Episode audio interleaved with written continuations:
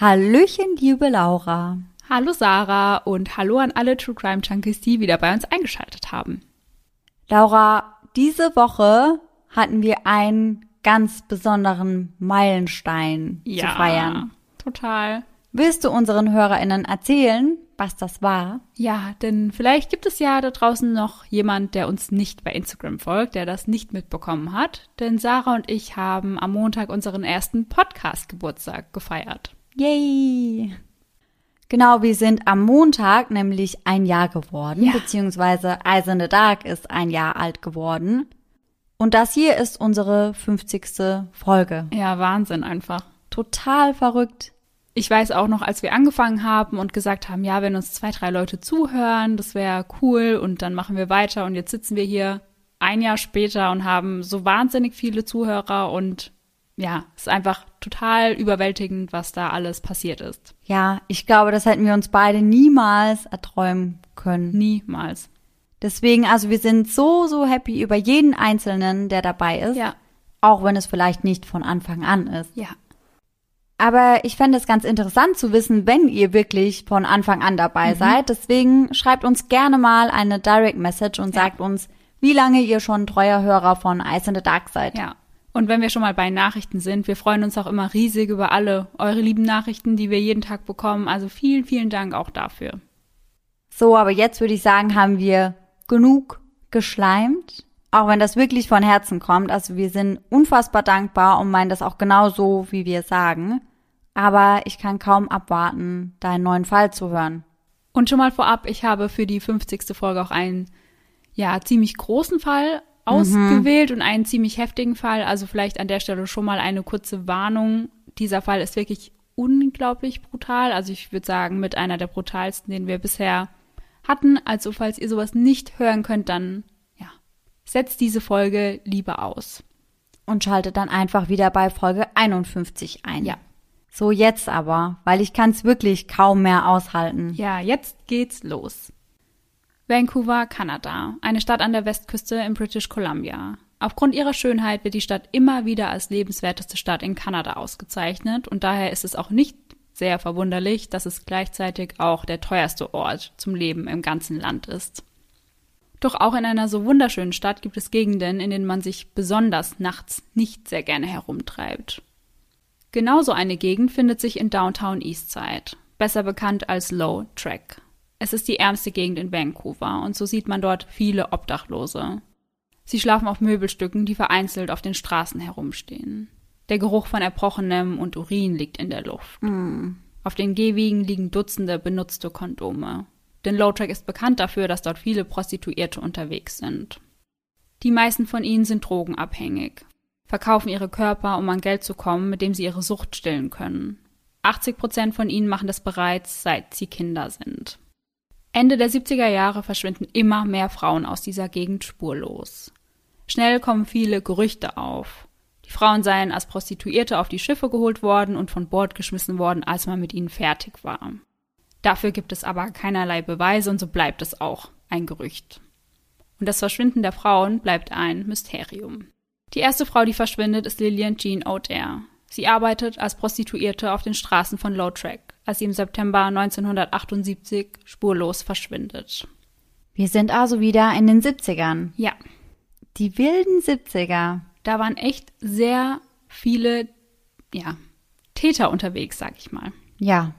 Allerdings, also wirklich auch die ganzen großen, Ja. wie Ted Bundy und Co. Ja, Ich finde das immer wieder so interessant, immer wenn ich höre, dass es irgendwann in den 70ern passiert.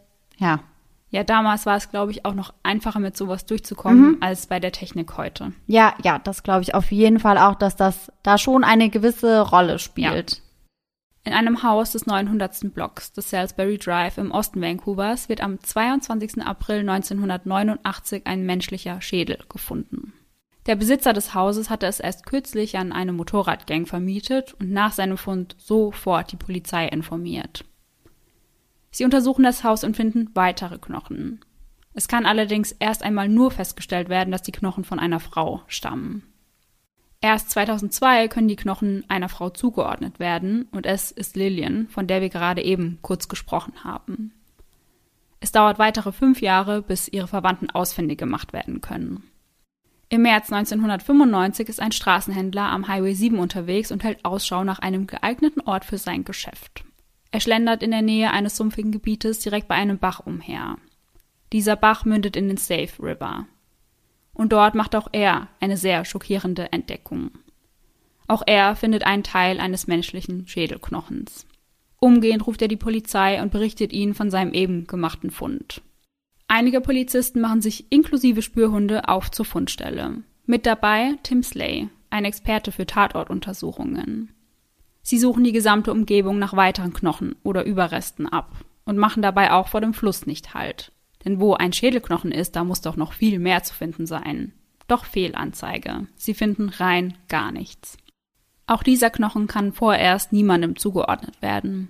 Aber auch hier wird festgestellt, dass der Knochen definitiv zu einer Frau gehört. Und zwar zur rechten Seite ihres Kopfes. Und da ist noch ein anderes Detail, was Tim Slay Sorgen bereitet. Der Schädel wurde ganz offensichtlich von vorne nach hinten in zwei Hälften gesägt. Mhm. Und daher ist ihm klar, dass die Frau, von der der Knochen stammt, vermutlich nicht einfach gestorben ist, sondern ermordet worden ist. Neun Monate später. Es ist der 27. Dezember 1995, als Diana Melnick gerade wieder auf den Straßen im Low Track unterwegs ist. Die 23-Jährige hofft auf Kundschaft. Sie benötigt das Geld dringend für Drogen, etwas zu essen und für einen Schlafplatz. Diana ist eine sehr liebenswürdige und warmherzige Person, die gerne Heavy Metal hört und Pferde über alles liebt. Doch an diesem Abend steigt sie zu einem falschen Mann ins Auto. Ein Mann, der vom Alter her ihr eigener Vater sein könnte. Danach wird sie nie wieder gesehen. Zwei Tage später wird sie als vermisst gemeldet. Die 25. auf einer Liste von vermissten Frauen aus dieser Gegend. 25? Ja. Und sie wird nicht die letzte sein. Hm, das habe ich mir fast schon gedacht, leider. Ja. Am Dienstag, den 29. Oktober 1996, verschwindet die ebenfalls 23-jährige Tanya Marlowe Holick. Auch sie ist drogenabhängig und arbeitet als Prostituierte in Vancouvers dunklen Straßen. Kurz nach ihrem Verschwinden meldet ihre Mutter sie als vermisst, genau gesagt am 3. November. Doch die Polizei nimmt sie nicht ernst, sondern sagt ihr nur, Tanja ist einfach unterwegs und hat ihren Spaß. Stören Sie uns nicht und verschwenden Sie nicht unsere Zeit. Das haben Sie genau so gesagt? Ja. Ja, das, ja. Da bin ich, muss ich sagen, sprachlos. Ja, über die Arbeit der Polizei in diesem Fall werden wir heute noch häufiger sprechen. Mhm. Für die Polizisten sind Prostituierte, die verschwinden, nicht besorgniserregend. Eigentlich gehen sie in allen Fällen davon aus, dass die Frauen einfach abgehauen sind, sich irgendwo anders niedergelassen haben. Und für die Angehörigen ist das natürlich eine absolute Qual. Tanja versteht sich immer mit jedem gut und liebt Sport, ganz besonders Basketball. Noch dazu vertieft sie sich gerne in Bücher, taucht dadurch in andere Welten ab. Ihre Mutter war schon früh immer nur am Feiern, brachte Männer, Alkohol und Drogen ins Haus. Und außer Tanja hat sie noch eine weitere Tochter von einem anderen Mann. Diese gibt sie aber mit zwei Jahren zur Adoption frei. Zu diesem Zeitpunkt hatte Tanjas Vater die Familie schon längst verlassen. Und als Tanja älter wird, lebt sie drei Jahre gemeinsam mit ihrer drei Jahre älteren Cousine in einem Apartment in Downtown. Die beiden Frauen sind wie Schwestern. Dann entscheidet sie sich, Vancouver für einige Zeit zu verlassen und zieht zu ihrer Halbschwester nach Swindle Island, eine Insel vor der Westküste Kanadas. Doch zwischen den beiden kommt es zu Schwierigkeiten und so macht sich Tanja wieder auf den Weg zurück nach Vancouver, zurück in ihr altes Leben. Dort wird sie schwanger, bringt einen Sohn zur Welt. Für ihn will sie sich ändern, will es schaffen, sich aus der Drogensucht zu kämpfen. Doch sie rutscht immer und immer wieder ab. Im August 1995 telefoniert sie ein letztes Mal mit ihrer Halbschwester. Danach hört nie wieder jemand etwas von ihr. Im Jahr 1997 verschwinden insgesamt 14 Frauen von den Straßen in Downtown. Alle im Viertel haben Angst. Sie wissen, dass dort irgendetwas vor sich geht. Doch sie fühlen sich machtlos, denn keiner unternimmt etwas oder glaubt ihnen. Niemand interessiert es, dass so viele Frauen verschwinden. In deren Augen sind es eben nur Prostituierte. Verletzt zu werden oder zu verschwinden wird von einigen Seiten sogar als Berufsrisiko bezeichnet. Mhm. Direkt zu Beginn des Jahres, im Januar, verschwindet die 25-jährige Cara Louise Ellis. Auf der Straße kennt man sie unter dem Spitznamen Nikki Trimble. Sie ist gezeichnet von den Jahren auf der Straße, sieht daher viel älter aus, als sie eigentlich ist. Unverkennbar ist ihre Vorliebe für Tattoos. Sie hat eine Rose auf der linken Schulter, ein Herz auf der linken Hand und den Playboy Bunny auf der Brust. Ursprünglich lebte sie in Calgary, womit sie jedoch keine guten Erinnerungen verbindet. Bereits in jungen Jahren wurde sie vergewaltigt und einer ihrer Freunde wurde zu Tode geprügelt. So geriet sie auf die schiefe Bahn, wurde heroinabhängig und begann als Prostituierte zu arbeiten. Doch anders als die anderen Frauen in Low Track legt Kara immer Wert darauf, saubere Kleidung zu tragen und sich regelmäßig zu baden. Ihre Familie lebt in Alberta, doch zu ihnen hat sie keinen Kontakt mehr. Und ich glaube, genau das ist ja auch oftmals ein Grund dafür, dass es gar nicht so schnell auffällt, wenn eine Prostituierte verschwindet. Ja.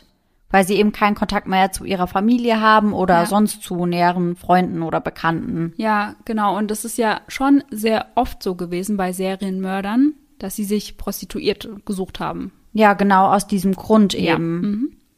Und weil sie wahrscheinlich auch wissen, dass selbst wenn die Frauen als vermisst gemeldet werden, dass halt, mhm. halt ja nicht wirklich etwas unternommen wird. Ja, zumindest oftmals ja. nicht wirklich. Noch im selben Monat verschwinden Maria Lalibert 47, Stephanie Lane 20 und Jacqueline Murdoch 26. Im Februar verschwindet eine weitere Frau. Ihr Name ist Sharon Ward. Der 23. März 1997 ist ein bewölkter und kühler Abend. Wendy Lynn Eistetter ist gerade in der Nähe der Main Street in Downtown Eastside unterwegs, als neben ihr ein Mann anhält. Ein Mann mit längeren Haaren, die er zu einem Pferdeschwanz zusammengebunden hat. Er trägt einen Bart und riecht sehr streng. Er sagt Wendy, dass er Kokain und Marihuana dabei habe und dass er ihr alles an Geld zahlen würde, wenn sie ihn nur zu seinem Trailer außerhalb der Stadt begleiten würde.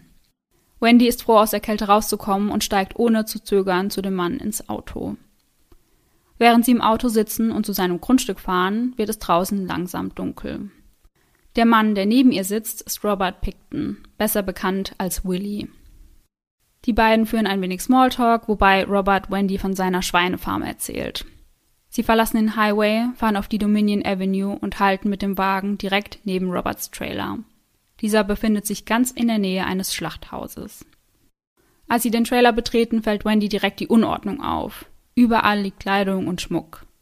Aber es dauert nicht lange, bis die beiden mit einigen Sexspielchen beginnen. Doch plötzlich möchte er sie mit Handschellen fesseln und Wendy möchte das nicht. Robert wird wütend und zieht ein Messer. Damit beginnt er auf sie einzustechen. Und während er das macht, wird seine Stimme unheimlich und schrill zugleich. Wendy wehrt sich und schafft es, sich ebenfalls ein Messer zu greifen, und für jeden Stich, den er ihr zufügt, fügt sie ihm ebenfalls einen hinzu. An der Zunge, im Rücken, an der Brust, am Hals und am Unterkiefer. An der Zunge? Ja. Eieiei. Und ich habe auch ein Buch zu dem Fall gelesen, und da spricht Robert später auch selbst über die Gegenattacke der Frau. Und da sagt er sogar, dass sie ihm ein kleines Stück der Zunge dabei abgeschnitten hat. Ei, ei, ei. Ja. ja, gut. Sie hat sich halt gewehrt. Ja, eben. Halbnackt flieht sie aus dem Trailer und läuft Richtung Dominion Avenue. Gegen 1.45 Uhr in der Nacht erreicht sie die Straße. Sie ist blutverschmiert. Ganz besonders schlimm hat Robert sie am Bauch erwischt. Doch sie hat Glück im Unglück. Ein Pärchen hält mit ihrem Wagen an und Wendy steigt ein. Auf dem Weg halten sie einen Polizisten an, der Wendy in das Royal Columbian Hospital in der Nähe von New Westminster fährt, ein Vorort von Vancouver.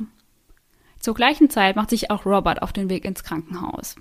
Allerdings in ein anderes und lässt dort seine Wunden versorgen. Also beide überleben diese Nacht. Weißt du, was Robert im Krankenhaus erzählt hat, was ihm passiert ist? Nee, keine Ahnung. Das würde mich mal interessieren. Ja, das ist eine sehr gute Frage. Hm. Robert wird daraufhin wegen versuchten Mordes angeklagt. Anwalt Peter Ritchie soll ihn dabei vertreten. Doch Wendy möchte nicht aussagen und so wird die Anklage wieder fallen gelassen. Hm. Und generell findet die Polizei sie wohl nicht sehr glaubwürdig, aber einfach aus dem Grund, weil sie vor einiger Zeit mal ein Polizeiauto gestohlen hat und sie daher nicht sehr gut auf sie zu sprechen waren. Ah, ja, okay. Ja, aber sprechen wir jetzt erst einmal über Robert Picton. Robert wird am 24. Oktober 1949 als Sohn von Leonard und Louise Picton geboren. Sein Vater stammt ursprünglich aus England. Robert wächst gemeinsam mit seinen zwei Geschwistern auf der Schweinefarm seiner Eltern auf. Er ist das mittlere Kind. Linda, seine Schwester, ist zwei Jahre älter und David, sein Bruder, ist zwei Jahre jünger als er. Linda wird schon sehr früh zu Verwandten ins 25 Kilometer entfernte Vancouver geschickt, denn der Vater ist der Meinung, dass eine Schweinefarm nicht der geeignete Ort für ein Mädchen sei. Die Farm befindet sich also im Port Coquitlam, ein Vorort von Vancouver. Die beiden Jungs haben es von Beginn an nicht sehr leicht. In der Schule werden sie aufgrund ihrer Kleidung und ihres Geruchs stark gemobbt. Stinkschweinchen werden sie von ihren Klassenkameraden genannt. Kinder können einfach so, so gemein sein. Ja, total. Und aus diesem Grund schwänzen sie die Schule auch immer häufiger. Und dass ihre Eltern das nicht mitbekommen, tun sie morgens so, als würden sie das Haus verlassen, schleichen sich dann wieder zurück und legen sich unter ihre Betten, so lange bis Schulschluss ist. Die Kleidung, die sie tragen, näht ihre Mutter immer selbst. Nur einmal bekommt Robert zu einem besonderen Anlass neue Klamotten aus der Stadt. Von denen bekommt er allerdings einen starken Hautausschlag. Von Außenstehenden wird die Farm immer als sehr schmutzig bezeichnet. Die Schweine würden überall frei herumlaufen, selbst im Haus. Und tatsächlich war der Familie Körperhygiene nicht besonders wichtig. Also mhm. da haben die nicht besonders drauf geachtet. Weil man muss ja schon sagen, dass es ja klar ist, dass es auf einer Farm, wo es viele Tiere gibt, ja nicht klinisch sauber sein kann. Das gehört ja auch einfach dazu. Ja. Aber da ging es wohl hauptsächlich um die Körperhygiene. Louise, die Mutter, gilt als Tyrannin. Sie hat in der Familie das Sagen. Kontakt zu anderen Menschen haben sie nicht wirklich. Louise wird später als antisozial beschrieben. Als Robert gerade einmal vier Jahre alt ist, gibt Louise ihm eine Zigarre, während sie sagt, möchtest du rauchen? Sei ein Mann. Wie alt ist er? Vier. Vier? Ja. Und Robert macht dann das, was seine Mutter von ihm möchte, also er raucht von der Zigarre, aber das bleibt dann die erste und zugleich letzte Zigarre seines mhm. Lebens. Mhm. Als Kind ist er nicht wirklich am Schlachten der Tiere interessiert. Meist verlässt er die Farm sogar, wenn sein Vater gerade dabei ist, die Schweine zu schlachten. Ja, die Schweine, die schreien dabei ja auch immer ganz, ja, ganz schlimm. Ja. Also ich kann das schon verstehen, dass man sich da lieber verkrümelt. Ja, und er hat die Tiere eben mehr als seine Haustiere mhm. gesehen und es hat ihm einfach Spaß gemacht, sich um die Tiere zu kümmern, sie zu füttern und dann konnte er, ja, sich das einfach nicht anschauen. Ja, verstehe ich total. Früh fängt er an, sich etwas Geld beiseite zu legen und hat mit elf Jahren dann genug Geld zusammen, um sich ein Kalb zu kaufen. 35 Dollar muss er dafür hinblättern. Das Kalb kommt mit auf die Farm und Robert kümmert sich sehr gut darum. Er liebt es wirklich über alles. Immer wieder spricht er davon, dass das Kalb ihn nun sein ganzes Leben begleiten wird. Drei Wochen nachdem er das Kalb gekauft hat, ist es aber plötzlich verschwunden. Er sucht das gesamte Grundstück ab, kann es aber nirgends finden, bis er ins Schlachthaus geht. Mm -mm. Aber er kommt zu spät und sein Tier ist bereits tot. Oh nein. Ja. Wer hat das denn veranlasst? Ich schätze sein Vater. Und für Robert bricht in diesem Moment eine Welt zusammen und ihm wird zum ersten Mal klar, dass das Leben wenig bis gar keine Beständigkeit hat. Und sein Vater drückt ihm dann einfach 40 Dollar in die Hand und sagt, er soll sich doch ein neues Kalb kaufen. Ja, er hätte sich ja auch einfach ein neues kaufen können. 1963, da ist Robert 14 Jahre alt, bricht er die Schule ab, um eine Lehre als Schlachter zu beginnen. Ein Jahr später wird er zum ersten Mal in seinem Leben mit dem Tod eines Menschen konfrontiert. Es ist der 16. Oktober 1967. Sein Bruder David hat gerade frisch den Führerschein gemacht und fährt stolz mit dem Auto durch die Gegend. Dabei kommt es zu einem Unfall und David überfährt einen Jungen, der gerade die Straße überquert. Panisch kontaktiert er seine Mutter. Sie sagt ihm, er solle den Wagen in die Werkstatt bringen, sie würde sich um den Jungen kümmern. Denn der lebt noch, ist aber schwer verletzt. Doch Louise möchte den Jungen nicht retten. Sie rollt ihn in einen nahegelegenen Wassergraben und lässt den Jungen dort ertrinken. Nein. Mhm. Ganz oh mein Gott. furchtbar. Ja. Und das Ganze wird dann aber als Unfall gewertet und die einzigen Konsequenzen, die David dafür tragen muss, ist ein Fahrverbot für zwei Jahre. Mm -mm. Ja. Robert merkt also sehr früh, dass man durchaus mit Mord davonkommen kann. Mm, stimmt. Genau wie einst die Schule bricht Robert im Jahr 1970 auch die begonnene Lehre ab. Von nun an arbeitet er nur noch auf der Farm seiner Eltern. Dort fühlt er sich sicher, denn er empfindet ein Gefühl der Verbundenheit sowohl zu seiner Mutter als auch zur Farm. Er kauft also Schweine und schlachtet sie dann auch irgendwann. Die dabei entstehenden Schlachtabfälle bringt er zur West Coast Reduction Limited, eine Tierkörperverwertungsanlage. Zu den Schlachtabfällen gehören zum Beispiel Eingeweide, Nervengewebe und Knochen. Und von dieser Anlage werden diese und auch ja die anderen toten Tiere, die dort hingebracht werden, dann weiterverarbeitet unter anderem zu Seife, Shampoo, Parfüm und Lippenstift. Also das sind Bestandteile in diesen Produkten zum Teil. Ja, ich finde das auch immer wieder so heftig, wenn ich mitbekomme, in welche Produkte wirklich auch tierische Ja. Abfälle, wie in dem Fall, sage ich mal, eingearbeitet werden. Und bei uns in Deutschland war das auch so, da hat man das früher auch gemacht. Also da wurden auch tote Tiere zum Beispiel in Seife mit verarbeitet. Seit dem 1. Mai 2003 ist das bei uns aber verboten. Eine ernsthafte Beziehung zu einer Frau hat Robert nie wirklich. Nur einmal ist er verliebt. Die Frau lernt er durch Briefe kennen. Sie kommt aus den USA, genau gesagt aus Michigan. Im Februar 1974 lädt sie ihn zu sich ein und Robert nimmt die Einladung dankend an. Das Ganze scheitert aber letztendlich daran, dass keiner der beiden bereit ist, sein Leben aufzugeben und in ein anderes Land zu ziehen. Am 01.01.1978 stirbt sein Vater mit 77 Jahren an Altersschwäche. Seine Mutter erkrankt kurz darauf an Krebs und stirbt am 1. April 1979. Und Robert hat seine Mutter bis zum Ende gepflegt. Seine Eltern hinterlassen den Kindern einen Nachlass von 287.000 Dollar. Linda und David bekommen ihre Anteile sofort zugesprochen. Doch laut dem Testament soll Robert seinen Anteil erst im Alter von 40 Jahren bekommen. Bis dahin wird es von seinen Geschwistern verwaltet, die ihm in regelmäßigen Abständen etwas davon zukommen lassen. Aber wie man sich vorstellen kann, war das dann natürlich auch ein Thema, was das ein oder andere Mal für eine Auseinandersetzung gesorgt hat. David und Robert bleiben nach dem Tod der Eltern auf der Farm wohnen. David zieht ins Haupthaus und Robert in den Trailer auf dem Grundstück. Robert ist weiterhin für die Hofarbeit tätig und mit dem Rest der Welt hat er nicht besonders viel zu tun. Die Leute, die ihn kennen, beschreiben ihn als sehr ruhig.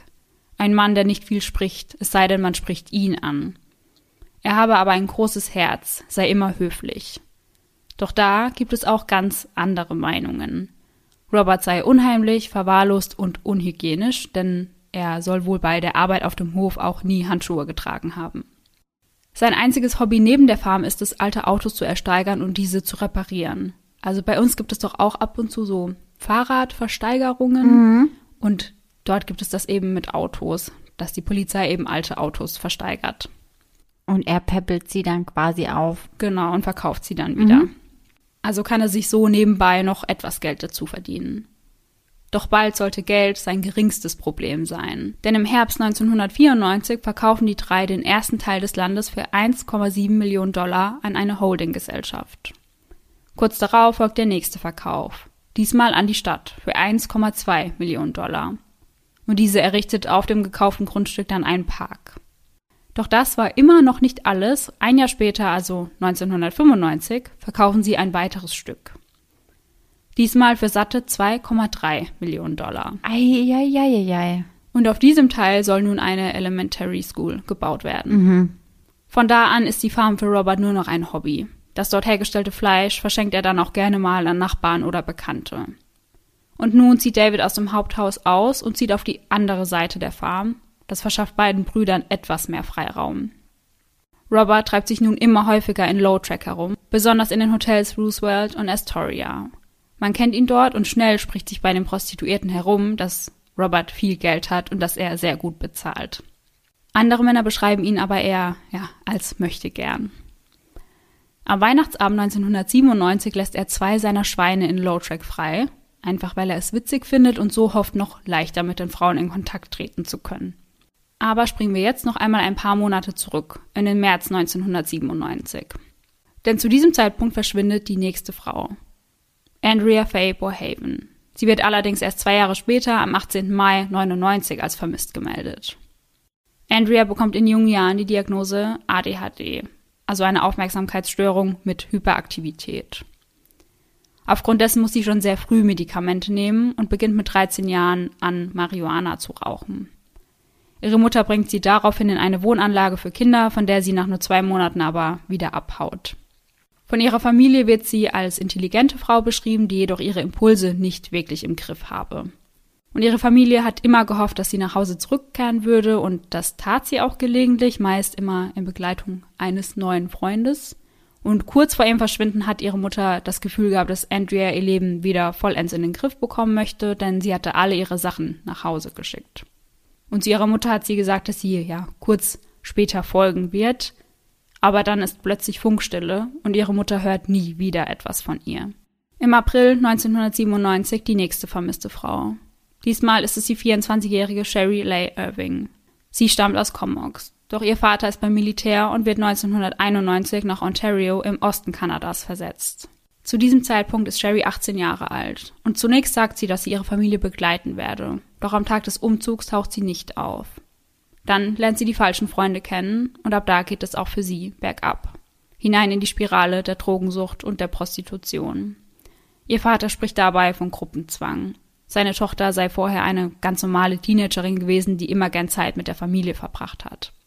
Ihre Familie verliert nie die Hoffnung, dass sie eines Tages zu ihnen zurückkehren und einen Entzug machen würde. Doch leider hoffen sie vergebens, denn die Chance dazu wurde ihr genommen.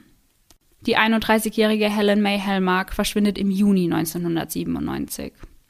Am 23. September wird sie offiziell als vermisst gemeldet. Helen ist die älteste von drei Kindern und erlebt schon in der Kindheit schweren Missbrauch. Um ihre jüngeren Geschwister davor schützen zu können, nimmt sie noch mehr Missbrauch in Kauf. Sie möchte sie davor bewahren. Mit 19 Jahren wird sie selbst Mutter und bringt eine Tochter zur Welt. Doch als diese ein Jahr alt ist, gibt sie sie zur Adoption frei.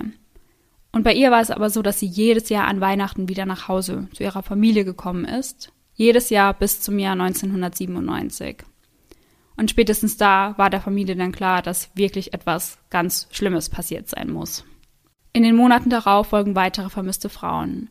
Janet Henry im Juni, Ruby Hart im Juli und Cindy Beck im September. Ebenfalls im September am 4. des Monats verschwindet die 24-jährige Mani Lee Frey. Eine sehr gutmütige junge Frau, die anderen immer helfen möchte. Sie liebt Tiere und verbringt gerne Zeit draußen in der Natur, egal bei welchem Wetter. Als Kind kümmert sie sich um die Hühner und Hasen der Familie. Mit 18 Jahren wird auch sie Mutter eines Mädchens. Sie liebt ihre Tochter über alles, hat jedoch Schwierigkeiten für sie zu sorgen, da sie zu diesem Zeitpunkt in eine asiatische Gang in Campbell River involviert ist. So kommt der Absturz in die Drogenszene. Ihre Tochter bringt sie zu ihren Eltern, während sie auf den Straßen von Lowtrack als Prostituierte unterwegs ist. Dort nennt man sie bei ihrem Spitznamen Kit Kat. Kurz nach ihrem Verschwinden machen sich Marines Stiefmutter und ihre Schwester auf nach Lowtrack. Sie wollen herausfinden, was mit ihr passiert ist und hoffen, sie zu finden. Mit dabei haben sie ein Foto von Marine, damit fragen sie sich durch. Fragen jeden, dem sie über den Weg laufen, ob sie Marine gesehen haben. Immer wieder wird ihnen von einer Schweinefarm berichtet. Die Schweinefarm von Robert Picton. Ein Ort, an dem gefeiert wird, was das Zeug hält, mit Drogen und Alkohol all must. Die Prostituierten sprechen von einer Frau, die sie immer anrufen konnten, wenn sie zur Farm kommen wollten. Lynn und ihre Schwester wollen sich ihr eigenes Bild machen und fahren an diesem Abend zu dieser Farm. Sie stehen davor und schauen sich das Grundstück an. Es ist dunkel und sie hören Hunde bellen. Es ist unheimlich. Und mit den Hunden rennt übrigens auch ein wilder Eber frei auf dem Grundstück herum. Für Lynn und ihre Schwester ist das nicht das letzte Mal, dass sie der Farm einen Besuch abstatten. Sie bitten auch die Polizei darum, sich die Farm doch einmal genauer anzuschauen.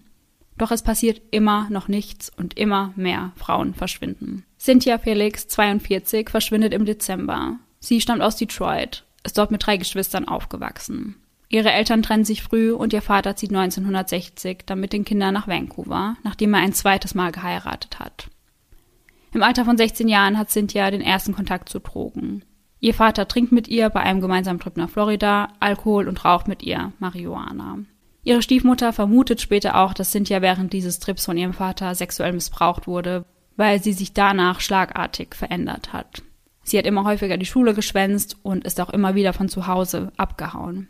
Mit 19 Jahren verlässt sie die Familie dann vollends. Sie heiratet und bekommt eine Tochter. Doch ihr Mann ist drogenabhängig und so rutscht auch sie immer weiter ab. Ihre Tochter wächst daher bei Verwandten auf. Aber die Polizei unternimmt weiter nichts. Und das, obwohl schon der Verdacht eines Serienmörders geäußert wird. Darunter Kim Rosmo, ein Detective und geografischer Profiler. Er sagt, es sei unlogisch zu glauben, dass das Verschwinden dieser Frauen nicht die Arbeit von ein und derselben Person war. Denn klar ziehen Prostituierte auch mal in eine andere Stadt, aber eben nicht so viele in so kurzer Zeit. Das ergibt wenig Sinn. Ja, und auch vor allem nicht ohne irgendjemanden ja. Bescheid zu geben oder ja. darüber in Kenntnis zu setzen. Ja. Aber niemand hört auf ihn. Das Verschwinden geht also weiter. Carrie Lynn Koski, 39, verschwindet am 7. Januar 1998. Inga Monique Hall, 46, verschwindet am 26. Februar 1998. Tanja Peterson, 28, ebenfalls im Februar 98. Sarah Jean, 29, verschwindet am 12. April 98. Oh Gott, das sind so, so viele Ja. junge Frauen. Ja. Sheila Katrina Eaton verschwindet im Juli 98. Julie Louise Young, 31, im Oktober 98.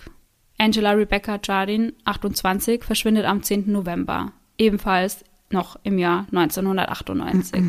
Im Dezember kommen noch Michelle Gurney, 19, und Helen Creason, 20, dazu.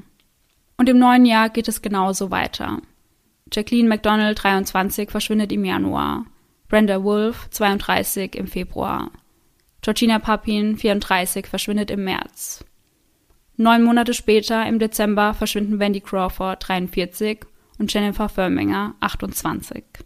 Und so langsam kann die Polizei nicht mehr ignorieren, dass hier irgendetwas vor sich geht. Ja, allerdings.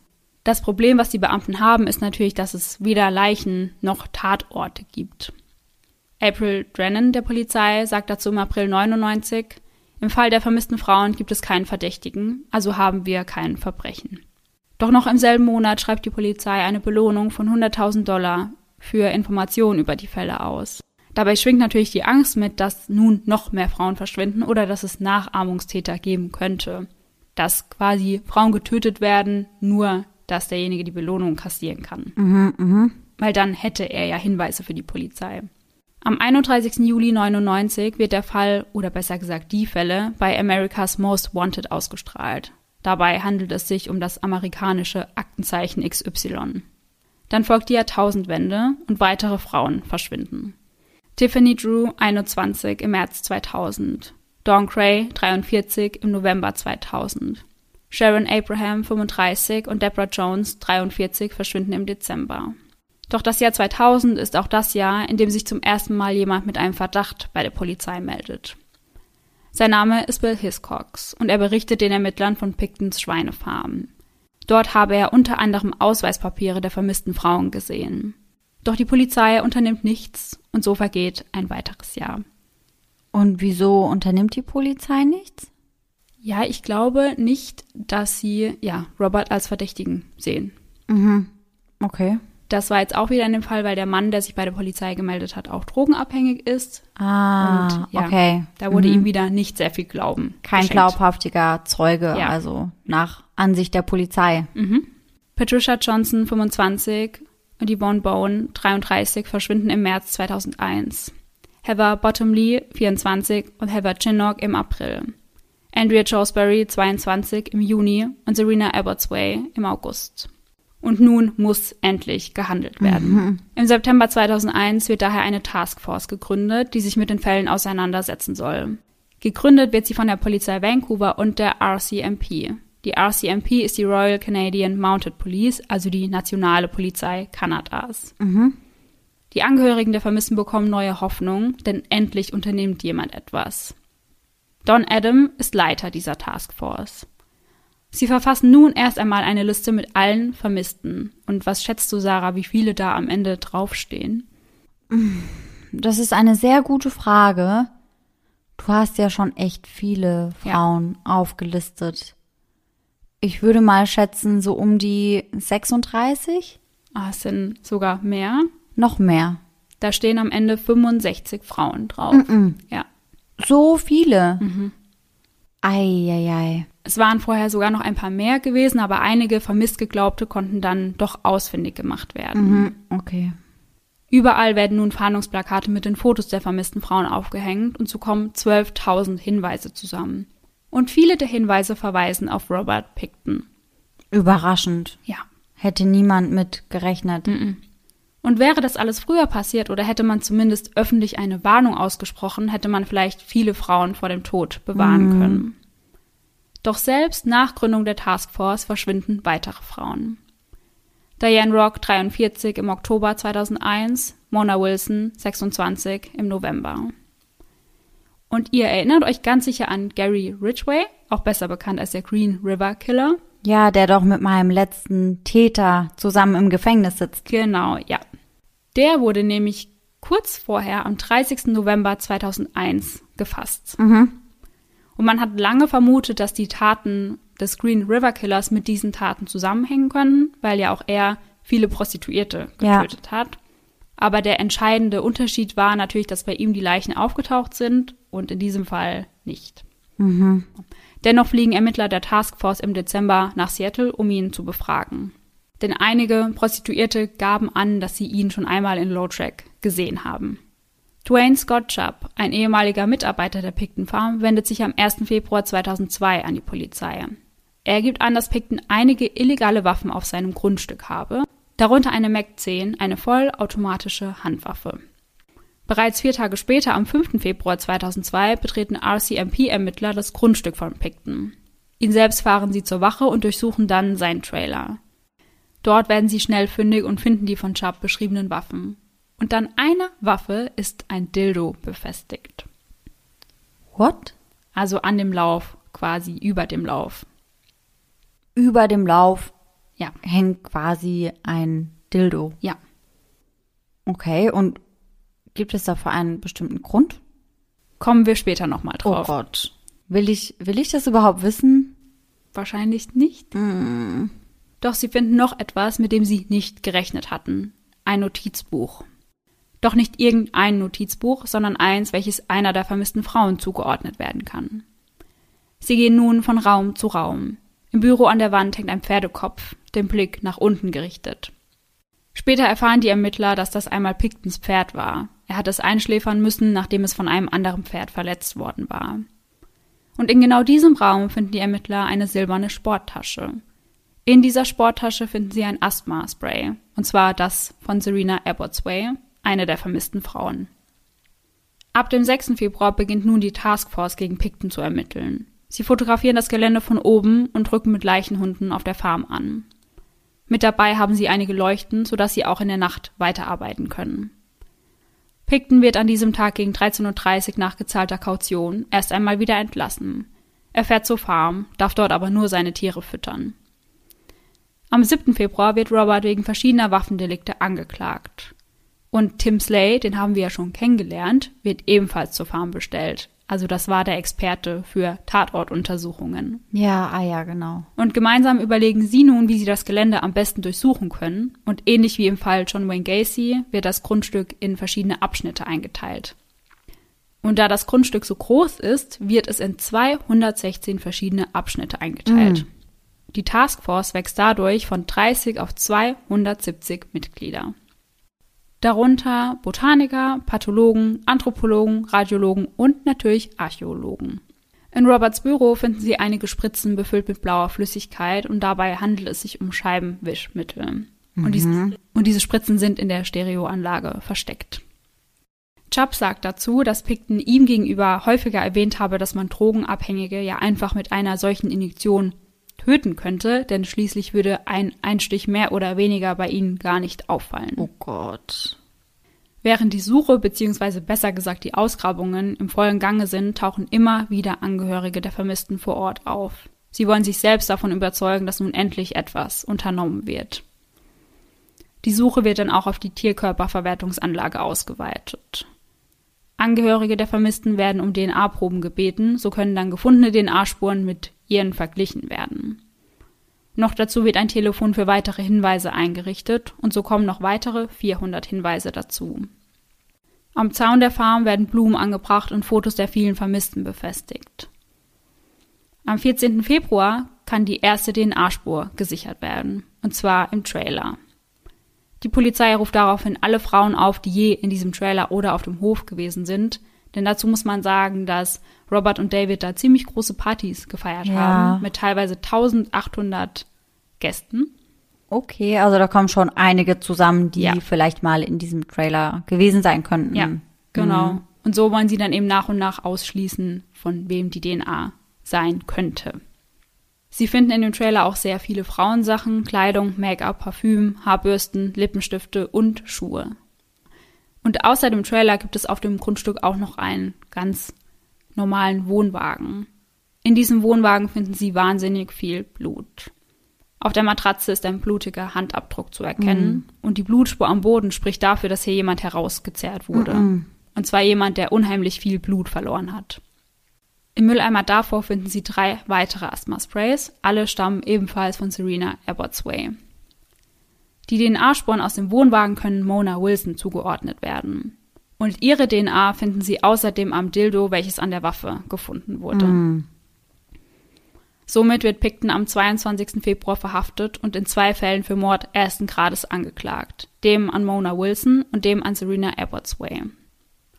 Gegen 15.57 Uhr kommt er in seine Zelle und dort wartet bereits ein Undercover-Cop auf ihn, der als Mithäftling getarnt ist. Die beiden unterhalten sich ziemlich lange, doch Picton bestreitet, etwas mit den Taten zu tun zu haben, die man ihm vorwirft. Irgendwann spricht er darüber, dass die Menschen auf der Straße ihr eigenes Leben wegwerfen würden, ohne je wirklich gearbeitet zu haben. Das erste Verhör von Robert findet am 23. Februar statt und dauert insgesamt elf Stunden. Als der Ermittler ihm erklärt, dass in 50 Mordfällen gegen ihn ermittelt wird, lacht er nur. Er habe rein gar nichts zu verbergen. Der Ermittler möchte nun eine Vertrauensbasis zwischen ihm und Robert schaffen und fängt an zu erzählen, dass seine Mutter an Krebs gestorben ist. Dadurch kommt er mit Robert ins Gespräch. An einer Stelle sagt er, dass seine Mutter die Person ist, die er am meisten auf der Welt respektiert. Sie sei eine starke Frau mit starker Persönlichkeit und einem starken Herzen gewesen. Generell sprechen sie viel über Roberts Vergangenheit, bis der Ermittler versucht, den Fokus wieder auf die Ermittlungen zu lenken. Dafür schiebt er eine Tafel in den Raum. Darauf zu sehen Bilder von 48 vermissten Frauen.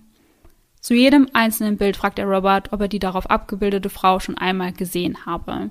Er verneint jedes Mal, möchte aber wissen, welche die zwei Frauen sind, für deren Mord er aktuell angeklagt ist. Als der Ermittler daraufhin auf Monas Bild zeigt, sagt Robert nur, wer zur Hölle ist sie? An späterer Stelle spricht er darüber, was er alles an fremden Sachen in den Autos gefunden habe, die er immer wieder repariert. Darin habe er BHs, Blusen und allgemein viel Kleidung gefunden. Ja, na klar. Ja. Dann sprechen sie weiter auch über die illegalen Waffen, die bei Robert sichergestellt wurden. Die habe er gebraucht, um die Eber zu erschießen.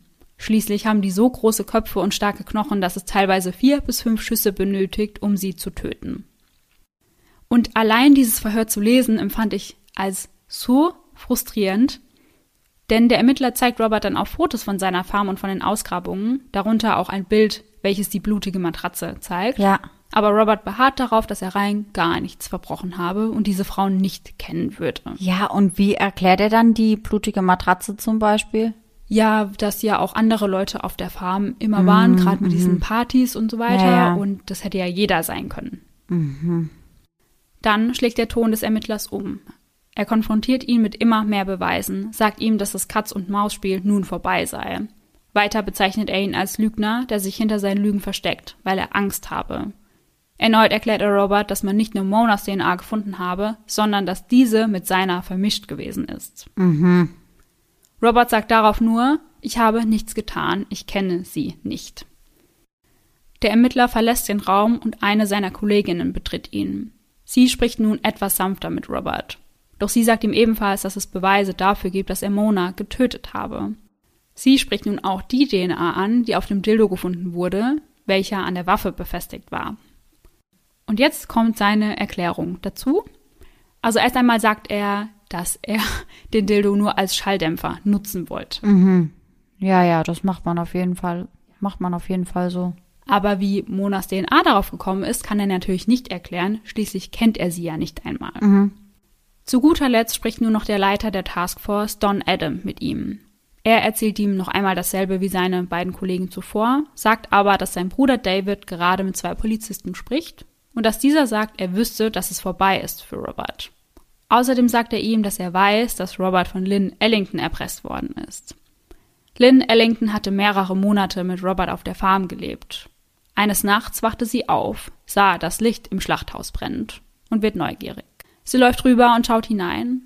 Doch am Haken an der Decke hängt kein Schwein, sondern eine Frau. Nein, mm, Ihre Füße hängen genau auf Lynns Augenhöhe. So erkennt sie die rot lackierten Fußnägel noch. Die Frau ist bereits gehäutet. oh Gott. Es ist ganz furchtbar. Auf einem Tisch in der Nähe liegen dunkle Haare und ein blutiges Messer. Sie flieht dann umgehend von der Farm, informiert aber nicht die Polizei, weil sie Angst hatte, dass ihr eben das Gleiche passiert, aber sie erpresst Robert eben mit ihrem Wissen. Aber, also bevor ich jemanden erpresse, wende ich mich doch eher an die Polizei. Also ich würde jetzt sagen, dass der Schritt, sich an die Polizei zu wenden, sogar sicherer ist als der Schritt, dass ich den Ja. Täter erpresse. Aber Lynn war auch drogenabhängig und ich kann mir vorstellen, dass das da eine Rolle gespielt hat, weil Ja. sie wusste, dass Robert sehr viel Geld hat und ja, sie eben so an sein Geld kommen wollte, um Ja. eben ihre Sucht zu stillen. Und es kann natürlich auch sein, dass sie Angst hatte, dass sie die Polizei unter diesen Umständen ohnehin nicht glauben würde. Ja, genau, und das wird vor Gericht nämlich genauso passieren, denn da wird das sehr stark angezweifelt, also gerade von der Verteidigung, weil dann eben gesagt wird, ja, sie war bestimmt auf Drogen und Ja. hat sich da irgendwas eingebildet. Ja, ja, kann ich mir vorstellen. Don spricht mit Robert auch über Diana Taylor, eine Freundin von ihm. Es wird nämlich vermutet, dass sie ihm bei der Tötung und oder bei der Beseitigung der Leichen geholfen habe. Denn als die Angst in Lowtrack immer größer wurde, wurden die Frauen auch zum Teil vorsichtiger. Und es gab auch einige Geschichten über Robert, gerade weil es da ja schon mal diese Attacke gab. Ja. Und viele Frauen sind dann eben nicht mehr so leicht zu ihm ins Auto gestiegen. Ah, und das war dann die Frau, die die anderen Frauen dahin Ja. gelotst Ja. hat. Also die ist dann wirklich in Frauenhäuser gegangen, um neue Opfer für ihn zu beschaffen. Oh Gott. Also und was, was hatte sie davon genau? Vielleicht auch Geld, man ja, weiß gut. nicht so genau. Robert hatte ja genug ja, Geld. Ja. Sobald die Frauen dann auf seiner Farm waren, beschuldigte er sie, ihnen etwas geklaut zu haben und hat sich so selbst einen Grund geschaffen, sauer auf sie zu werden. Mhm. Don betont also, dass alle diese Leute früher oder später auspacken würden, jetzt wo er hinter Gittern ist und sie keine Angst mehr vor ihm haben mussten. Außerdem erzählt Don ihm, dass er weiß, dass ihn eine Prostituierte einmal mit Hepatitis C angesteckt habe und er aus diesem Grund einen solchen Hass auf diese Frauen empfindet. Er erzählt ihm von den Gesprächen mit den Familien der vermissten Frauen. Und er sagt, vor diesem Fall hätte er sie vermutlich auch ignoriert. Aber sie sind auch einfach Eltern, die nie wollten, dass ihre Töchter auf dem Strich enden. Genauso wenig wie Roberts Eltern wollten, dass er ein Serienmörder wird. Noch dazu der schlimmste Serienmörder, den Kanada je erlebt hatte. Don versucht Druck aufzubauen, sagt Robert, dass die Art und Weise, wie er nun mit den Verbrechen umgeht, bestimmen wird, wie er im Gefängnis behandelt wird. Und ganz besonders meint er damit natürlich die Mitinsassen. Ja, ja, klar. Doch es hilft alles nichts. Dann versucht er es über die Schiene, dass Robert die anderen Beteiligten nicht so einfach davonkommen lassen soll. Sie würden ihn auslachen und ihre Story verkaufen, um damit an viel Geld zu kommen. Soweit soll er es gar nicht kommen lassen. Er soll den Angehörigen zudem die Gewissheit geben, was mit den Frauen passiert ist. Und so geht das Verhör immer weiter und weiter. Als es dann irgendwann wieder um seinen Bruder geht, sagt Robert, er ist in nichts involviert. Er beschützt mich. Don fragt ihn dann über die Beweggründe der Morde und er antwortet mit folgendem Satz. Ich hatte nur noch einen weiteren geplant, aber das war's. Das war das Ende. Es wäre der letzte gewesen. Ich hätte aufgehört, aber am Ende wurde ich schlampig. Und damit gibt er ja also mehr oder weniger zu, einige Frauen getötet zu haben. Ja. Aber er führt dieses Katz-und-Maus-Spiel dennoch weiter. Also er will partout nicht verraten, was er genau mit den Frauen und den Leichen gemacht hat. Ja, und auch nicht, welche Frauen ihm zum Opfer gefallen sind. Als Don ihm wieder erzählt, wie schlimm das alles für die Familien ist, wird er von Robert unterbrochen. Das ist nicht mein Problem. Shit happens. Shit happens. Ja. Wow. Okay. Ja. Um 21.47 Uhr verlässt Don den Verhörraum und Robert kommt zurück in seine Zelle. Das heißt natürlich auch zurück zu seinem Zellengenossen, aka dem Undercover-Polizist. Mit ihm spricht er darüber, dass er nie wieder ein freier Mann sein wird. Dann zeigt er ihm mit seinen Händen eine Nummer. Zunächst zeigt er seine geöffnete rechte Hand, eine 5, dann formt er mit dem Daumen und dem Zeigefinger eine 0 und hält seine Finger vor seine Lippen und gibt seinem Zellengenossen so zu verstehen, dass er leise sein soll. Dieser erwidert, was ist das? 5? 0? Robert wiederholt die Geste, diesmal mit beiden Händen. Mit der rechten Hand formt er die 5 und mit der linken die 0. Der Undercover-Polizist fragt, 50? Robert nickt mit einem Lächeln auf dem Gesicht. Sein Zellengenosse sagt ihm dann, dass es ja am einfachsten sei, Leute im Meer zu entsorgen. Robert hingegen sagt, es gebe noch etwas viel Besseres. Eine Tierkörperverwertungsanlage. Das war einfach so, so klar. Er erzählt ihm, dass er nur noch einen Mord vorgehabt habe. Er wollte die große 50 voll machen. Er war sichtlich stolz darauf, mehr Menschen getötet zu haben als alle anderen Serienkiller zuvor. In einer Ecke der Zelle hängt eine Kamera und gelegentlich lächelt Robert in die Kamera hinein und winkt. Am 3. April kommen drei weitere Anklagen wegen Mord ersten Grades hinzu. Diesmal an Diane Rock, Jacqueline Murdoch und Heather Bottomley. Und einen Tag später machen sie auf der Farm einen ganz, ganz furchtbaren Fund.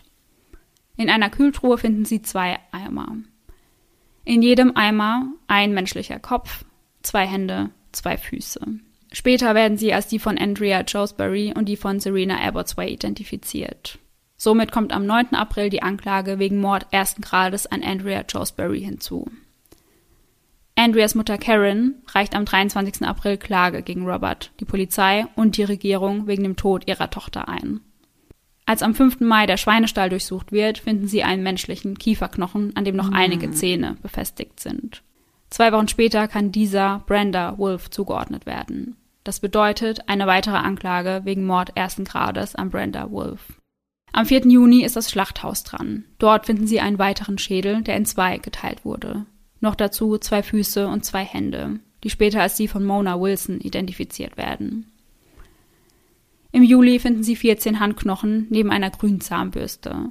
An den Knochen waren ganz klar Messerstiche zu erkennen.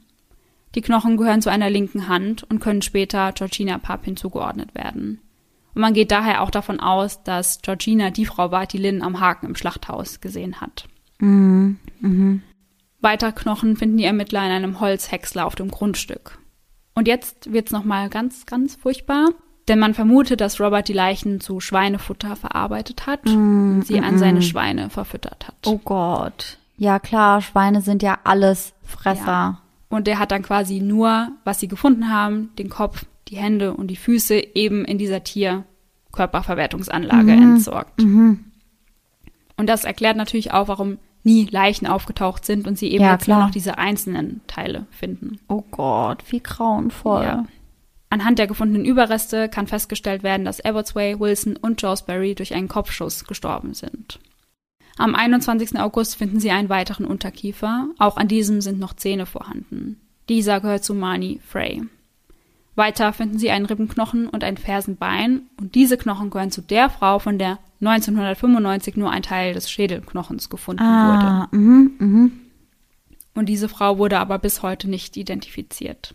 Vier weitere Anklagen wegen Mord ersten Grades folgen am 2. Oktober. Dabei geht es um Heather Chinnock, Tanya Holig, Sherry Irving und Inga Hall. Am 24. Oktober werden die Eltern von Angela Rebecca Jardine per E-Mail darüber informiert, dass zwar DNA-Spuren ihrer Tochter auf der Farm gefunden wurden, mhm. die Beweise aber nicht für eine Anklage ausreichen in ihrem Fall. Und darüber werden sie per E-Mail informiert. Ja. In dem Buch stand, was ich gelesen habe, dass das damals wohl so üblich war. Okay. Sehr ja, Gott sei Dank, ja, ist das heutzutage nicht mehr der Fall. Ja. Die vorläufigen Anhörungen beginnen am 13. Januar 2003 vor dem Provinzgericht und erst am 18. November 2003 werden die Ausgrabungen auf Roberts Farm abgeschlossen. Insgesamt wurden, und jetzt haltet euch fest, 235.000 Beweise gesichert. Mm -mm. 235.000. Ja, ja, darunter einzelne Blutspuren, einzelne Haare, Spermaspuren, mhm. Knochenteile, mhm. also wirklich auch ganz, ganz feine, kleine Beweise. Gott, da kommt aber doch niemand mit der Auswertung hinterher. Mhm. Und diese ganze Untersuchung beläuft sich auf Kosten von 70 Millionen Dollar. Mhm. Mhm. Am 10. März 2004 verkünden die Gesundheitsämter, dass sie nicht ausschließen können, dass sich Menschenfleisch in dem Fleisch befindet, welches von Roberts Farm stammt. Oh Gott, nein. Weil man weiß natürlich nicht, ob er sie wirklich an die Schweine verfüttert hat oder ob er ja das Fleisch mit verarbeitet hat. Oh mein Gott, oh mein Gott. Ja. Der Gedanke alleine ist einfach so, so schlimm. Ja. Wow, das wäre so abartig. Ja, total. Im Mai 2005 folgen dann zwölf weitere Anklagen wegen Mord ersten Grades und im Juni beginnen die Anhörungen vor dem Prozess im obersten Gerichtshof in New Westminster. Das Ganze unter Publikationsverbot. Die Anhörungen vor Prozess enden im Oktober 2005. Und nun geht es an die Auswahl der Jury. Diese beginnt am 11. Dezember 2006. Zu Beginn vermutet man, dass die Auswahl sehr, sehr viel Zeit in Anspruch nehmen wird, mhm. einfach weil man erst einmal eine Jury finden muss, die ja einem Prozess beiwohnen kann, der mindestens ein Jahr lang gehen wird. Ja. Aber es geht alles sehr viel schneller als gedacht und bereits einen Tag später ist die Auswahl der Jury abgeschlossen. Sie besteht aus sieben Männern und fünf Frauen. Am 22. Januar 2007 beginnt die erste Verhandlung. Hier werden die Morde von Serena Abbotsway, Mona Wilson, Andrea Josbury, Marnie Frey, Georgina Pepin und Brenda Wolf verhandelt. Man hatte den Fall nämlich in zwei Verfahren aufgeteilt, mhm. einfach weil er so komplex war und man somit das Ganze überschaubarer machen wollte. Okay. Robert betritt um 9.30 Uhr das Gebäude. Davor sind um die 300 Reporter versammelt, darunter auch welche aus Deutschland, zum Beispiel vom ARD. Robert sitzt mit einem Lächeln auf den Lippen im Gerichtssaal und bekennt sich nicht schuldig. Mm -mm. Der Staatsanwalt legt der Jury alle möglichen Beweise vor, darunter Fotos, forensische Beweise, Videoaufzeichnungen des Verhörs, Videoaufzeichnungen aus der Zelle und einen Audiobrief an eine Frau, in der Robert über seine komplette Vergangenheit spricht. Noch dazu kommen fast 100 Zeugen, darunter Don Adam und Lynn Ellington. Die Verteidigung sagt, Robert habe einen viel zu geringen IQ, um solche Taten zu begehen. Sein IQ liegt übrigens bei 86, das heißt, er ist unterdurchschnittlich intelligent, aber nicht geistig zurückgeblieben. Die teilweise Geständnisse aus dem Verhör seien auf die Dauer des Verhörs zurückzuführen. Dann führen sie eben an, über was wir vorhin schon gesprochen haben, dass diese Taten eben jeder hätte verüben können. Gerade weil eben so viele Leute auf der Farm ein- und ausgingen. Hm. Dann sprechen sie auch über die gefundenen Injektionen und sagen, dass man eben 150 davon benötigen würde, um einen Menschen zu töten. Das heißt aber ja nicht, dass er die Frau nicht anders getötet hat, weil man weiß ja auch, dass drei mit einem Kopfschuss getötet worden ja, sind. Ja, eben. Und vielleicht hat er das ja auch nur benutzt, um sie außer Gefecht zu ja, setzen ja. oder um sie zu quälen eben. oder whatever. Weiß man nicht. Ja. Die Jury zieht sich am 30. November zurück und am 9. November folgt der Schuldspruch.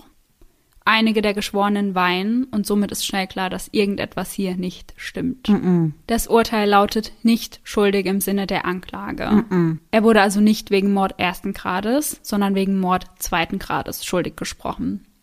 Die Jury hat sich wohl nicht einigen können, ob er diese Taten wirklich alle ganz alleine begangen haben kann überhaupt. Ja, aber selbst wenn er nicht alle begangen hätte und selbst wenn er dabei nicht alleine gehandelt hätte, wäre das doch wahrscheinlich trotzdem Mord ersten Grades. Ja, scheinbar haben sie ja das etwas anders gesehen. Oh Gott, damit habe ich überhaupt nicht gerechnet. Ja. Ich dachte, um ehrlich zu sein, dass die Sache klar ist. Ja, ich auch, gerade bei so vielen Beweisen. Ja. Auch. Die Verkündung des Strafmaßes erfolgt am 12. Dezember. Lebenslange Haftstrafe mit der Möglichkeit auf Bewährung nach 25 Jahren. Mm -mm.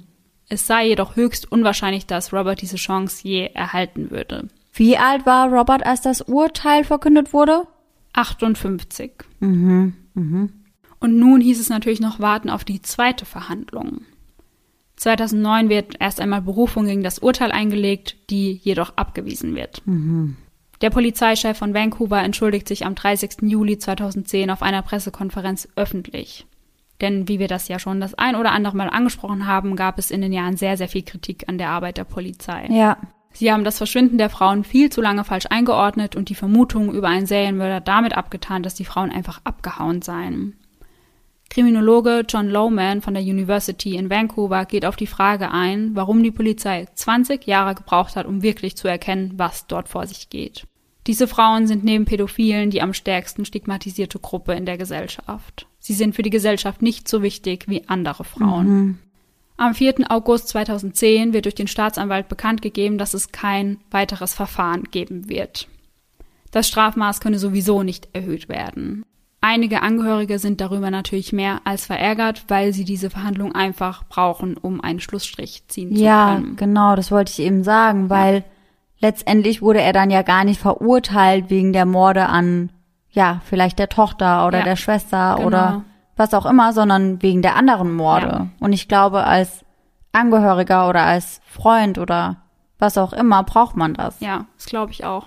Aber es gibt auch andere Angehörige, die erleichtert darüber sind, weil mhm. sie ja sich ebenso nicht mehr die grausamen Details anhören müssen, was vielleicht ja, mit ihrer Schwester, Tochter passiert ist. Ja, klar, verstehe ich auch. Ja. Und ja, die wahre Zahl von Roberts Opfern wird wahrscheinlich immer unbekannt bleiben, mhm. weil ob es wirklich in ganz, ganz, ganz, ganz fetten Anführungszeichen nur die 49 waren, die er angegeben hat, oder ob es halt ja. irgendwie 60 waren oder 70 oder man weiß ja nicht, vielleicht gibt es ja auch viele Frauen, die gar nicht erst als vermisst gemeldet wurden und ich glaube, man wird nie herausfinden, wie viele Frauen ihm tatsächlich zum Opfer gefallen sind. Vermutlich nicht. Also ich fand den Fall ganz, ganz, ganz schrecklich. Mhm. Es ist einfach so, ja, ich finde natürlich alle unsere Verbrechen sehr schlimm, die wir hier besprechen, aber ich fand, ja, diesen äußerst brutal. Ja, äußerst brutal auf jeden Fall. Und ich finde es aber auch erschreckend, wie viel Zeit er hatte, um zu morden. Also Ja. wie lange er eigentlich morden konnte, ohne entdeckt zu werden. Ja.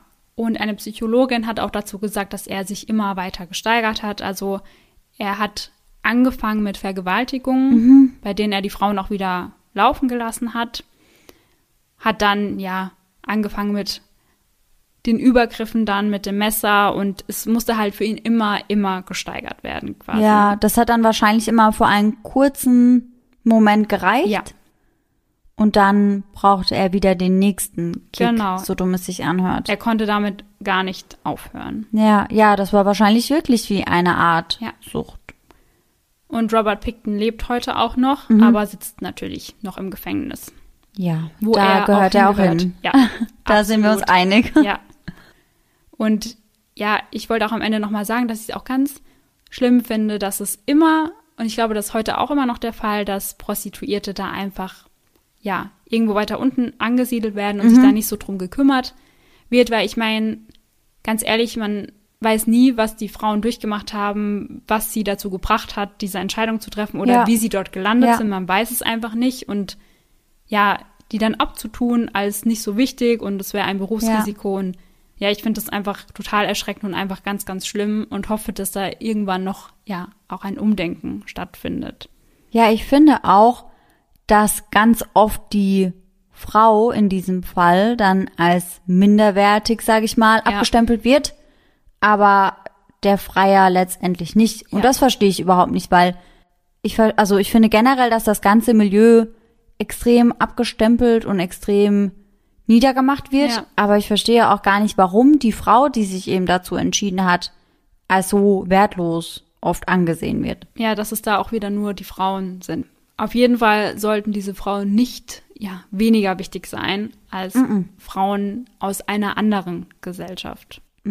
Aber das ist ja ganz oft so. Ja. Also nicht nur bei Prostituierten, aber ja, es ist eben doch oftmals ein Klassendenken. Ja. Leider, leider Ja. Gottes. Ich meine, wenn wir uns mal anschauen, dass es hier 20 Jahre gedauert hat, Ja. bis etwas unternommen wurde und wie viele Frauen in dieser Zeit sterben mussten, das ist einfach ohne Worte. Allerdings. Und das war mein Fall für Folge 50. Ja, da hast du auf jeden Fall einen rausgehauen, würde ich mal sagen. Ja. Ach, und äh, danke an Marco. Er hatte mir den Fall empfohlen oder mich gefragt, ob ich davon schon mal gehört habe. Und als ich ihm gesagt habe, dass ich den jetzt für die heutige Folge nehme, hat er mich gefragt, ob er denn namentlich erwähnt wird. Also hier, Marco, hier ist deine Erwähnung. Danke für den Fallvorschlag. Danke, Marco. Und dann würde ich sagen, sind wir am Ende der Folge angekommen. Da habt ihr jetzt ja einiges zum, ja, erstmal wieder sacken lassen. Und ja, dann hoffen wir, dass ihr trotzdem nächsten Sonntag wieder mit dabei seid. Und bis dahin schöne Träume. Bis dann. Tschüss! Tschüssi.